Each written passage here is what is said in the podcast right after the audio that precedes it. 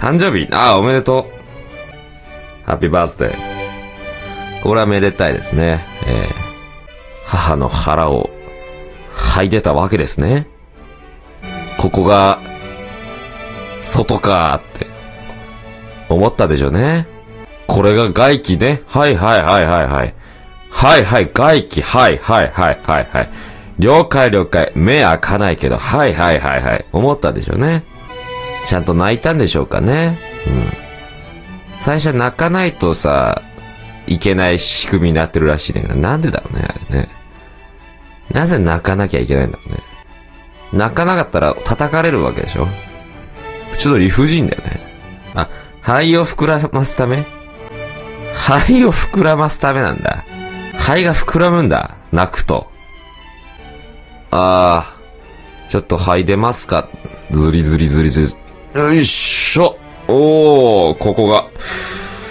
ここが外か。はいはいはい、了解。全然目は開かないからまだ、この部屋の状況を目視できないけど、ちょっとよく見えてはないけれども、はいはい、なんとなくの空気感わかりました。肺を膨らませますか。そういうことね。クオリティな、なんでうまいんだろうな。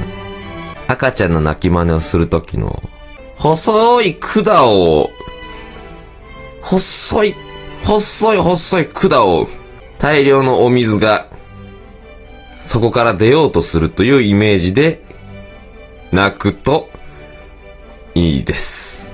赤ちゃんの泣き真似をするときね。今、細い管を無理くり、すごい量の水が通ろうとしましたね。うん。皆様やる際はね、えー、こちらを意識してやられるといいと思います。はい。細管が大切でございますから。よろしく、よろしくどうぞ。うん、ちなみにあの、乙骨雄太のモノマネをしようと思った時の、えー、イメージはですね、チャリのブレーキ。えあれを意識してください。チャリのブレーキですね、あれは。私は今、チャリのブレーキと思いながらやると、えー、うまいことね、乙骨になります。うん。精神論ですね、僕が教えてるのは。そうなの。皆さんのね、心の中にある、モノマネのね、その、門、門を私たち、解放してあげてる。